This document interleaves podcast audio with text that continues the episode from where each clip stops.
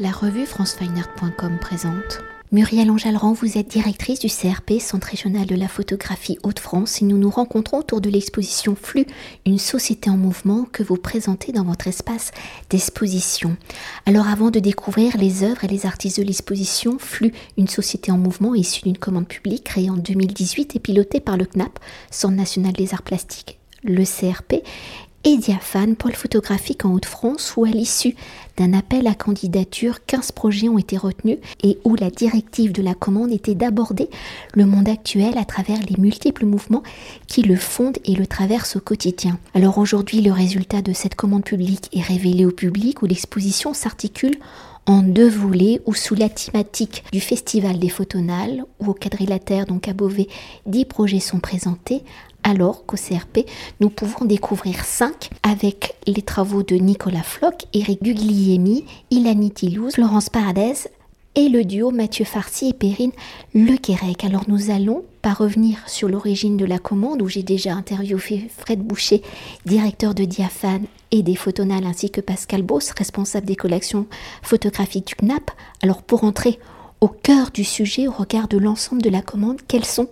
les aspects du flux que traitent les artistes présentés au CRP. En effet, la commande, c'est 15 lauréats qui ont eu euh, sur euh, ce point de départ euh, d'un sujet sociétal autour des flux, mais qui peuvent effectivement, dans leurs différentes acceptions, nous renvoyer aussi bien à l'économie qu'à des flux monétaires, qu'à des flux humains, mais également aux flux et aux mécaniques terrestres. Et c'est l'entrée ici avec la question de l'environnement, de nos paysages que euh, euh, les flux euh, économiques qui ont consisté à exploiter et à surexploiter pour le rendement d'un certain nombre d'industries, ces mécaniques qui ont été bouleversées et qui aujourd'hui créent des déséquilibres qui se ressentent dans nos paysages et, maintenant dans nos vies quotidiennes. Donc l'entrée, elle est environnementale et paysagère. J'avais d'abord choisi des artistes sans savoir vraiment quelles allaient être euh, la manière dont ils allaient traiter les flux. C'était d'abord des approches autour de l'image et de la photographie que j'avais choisies, puisque ce sont vraiment des artistes qui utilisent la photographie et qui, qui font des recherches, euh, y compris euh, de matière autour de, cette, de ce médium qu'est la photographie. et c'est au fur et à mesure de cet accompagnement de la commande que j'ai vu euh, affleurer ces différents thèmes qui se sont euh, répondus. Euh, voilà des, préoccupations autour des fonds sous-marins de Nicolas Floch, aux forêts de Eric Guglielmi, jusqu'aux exploitations des déserts et des fonds minerais, de minerais stratégiques par Ilani Tilouz, par exemple. donc finalement, il y a une circulation qui s'est faite assez naturellement entre ce, ces différents travaux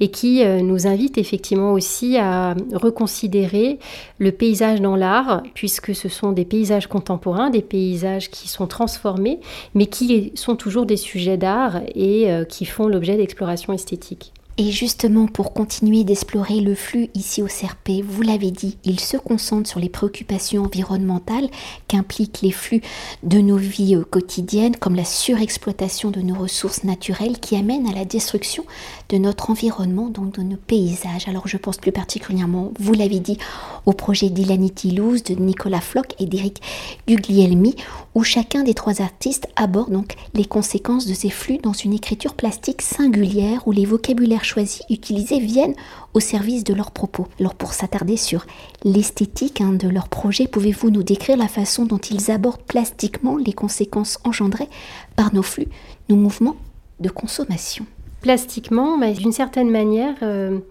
euh, les techniques autour de l'image, notamment pour euh, les techniques de tirage, nous renvoient euh, déjà à la matière et à la matière organique, puisque Eric utilise un alliage de platine palladium, qui sont des, minerais qui font l'objet de, qui sont des matières premières qui font l'objet d'un cours d'ailleurs fluctuant et plutôt à la hausse, qui en fait euh, réinvestit une technique ancienne de tirage euh, noir et blanc, avec donc la profondeur des grilles, l'impression sur ces papiers est vraiment très particulière. Donc on a une sorte de profondeur dans les nuances de, ces forêts africaines très très profondes qui effectivement éclairent le sujet, enrichissent le sujet qui pourrait être d'abord un sujet documentaire. Hein, on photographie euh, dans la forêt, euh, les travailleurs euh, voilà, chargés effectivement d'exploiter les bois. et au-delà de ça, tout d'un coup, voilà, la technique qu'il a choisie nous emmène aussi dans une sorte d'appréhension très particulière qui dépasse voilà, un sujet qu'on pourrait voir dans un journal de la déforestation et qui le fige dans une sorte d'instantané argenté et qui voilà, nous interpelle plus fortement, je pense, que si c'était une image qui précisément était reporté dans le flux euh, des, journaux euh, ou de la presse. Euh, Nicolas Floch, lui, utilise un, tirage au charbon Piazzo,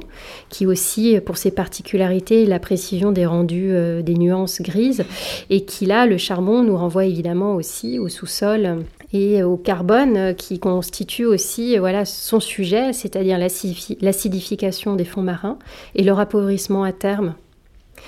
Euh, quant à Ilanite, euh, bah, c'est héliogravure sur plaque de cuivre euh, pour nous parler des minerais stratégiques et de l'exploitation effectivement de, certains déserts moyen-orientaux nous renvoient aussi à cela. Donc c'est une sorte de métonymie entre effectivement le sujet et le matériau et les techniques utilisées. Alors dans cette approche du flux lié à l'environnement, le projet de Mathieu Farcy de Périne Le Quérec y aborde le thème du climat où ils ont mis en place un dispositif qui interroge le rythme et l'abondance des images et des informations qui viennent à nous. Alors dans ce dispositif et dans le flux de l'information, comment y traite-t-il justement cette thématique du climat? Alors, ils sont dans des sujets qui sont soulevés, euh, Masson, de façon très prégnante, hein, euh, malheureusement trop tardivement sans doute, mais avec cette prise de conscience collective qui se ressent très fortement aussi dans les médias. Mais euh, c'est un travail de longue haleine et de profondeur qui, effectivement, échappe précisément au zapping des flux d'images de, de, presse. Je pense au travail, effectivement, par exemple, de Nicolas Floch, qui travaille aussi à une reconnaissance des fonds marins comme un paysage à préserver avec euh, son propre écosystème. Et ça, c'est quelque chose d'extrêmement novateur puisqu'on considère les, fonds marins, évidemment, mais les, considérer comme, euh, pour leur qualité aussi, euh, entre guillemets, paysagère, c'est quelque chose d'absolument novateur et c'est qu'un travail de longue haleine et de, en profondeur qui permet aujourd'hui de changer ce référentiel de pensée autour des fonds sous-marins. Et aussi dans ce flux d'images quotidien. Euh, il y a aussi la très belle séquence de Florence Paradise des jours et des nuits, qui sont une séquence de 12 images, d'images qui semblent très anodines d'un premier regard, qui sont des images de, plusieurs euh, personnes, femmes et hommes, dans leur quotidien, mais dans la circulation et dans la séquence qu'elle nous livre, tout d'un coup prennent une dimension euh, où on a différents âges de la vie et on comprend aussi notre rapport à l'obsolescence et à l'obsolescence des objets sur lesquels euh, quelquefois euh, euh, voilà, qu'on retrouve dans les images et qui finalement nous renvoie aussi à notre propre obsolescence et comme fonctionnant un peu comme des memento mori. Et peut-être une dernière chose hein, pour évoquer peut-être la commande du flux, une société en mouvement dans sa globalité, comment ici les cinq projets présentés résonnent-ils peut-être avec l'ensemble projet De la commande des 15... Alors, j'ai, pas suivi effectivement ce qui a été fait par euh, les autres artistes très précisément, mais je pense que voilà, les approches sont en tout cas très complémentaires et très riches. C'est un échantillon, entre guillemets, euh, de cette commande que j'ai pris aussi la responsabilité de, faire dialoguer dans aussi une forme de pensée d'exposition. Euh, cette commande, c'est une manière aussi, je, dois dire, je m'en suis aussi saisie euh, dans le centre d'art euh, et j'ai choisi effectivement voilà, un accrochage, une articulation. et je pense que ce qui est une grande force effectivement dans la, dans la proximité de, ces, travaux, de, ces travaux, c'est effectivement de, rendre compte d'une sorte d'image. c'est 15 commandes, donc c'est un état un état du monde, un état des flux, mais la manière dont elles vont effectivement se répondre vont amplifier encore les messages et tout ce que les artistes nous, nous disent à travers, à travers ces commandes. Et c'est en cela que c'est absolument très riche. Et Mathieu Farcy et Perrine Lequerec qui nous propose là un triptyque dont on retrouve l'ensemble du projet Augure au quadrilatère, voilà, est une manière de faire un lien aussi direct avec ce que les visiteurs vont découvrir euh, au photonal, euh, au quadrilatère avec ce triptyque,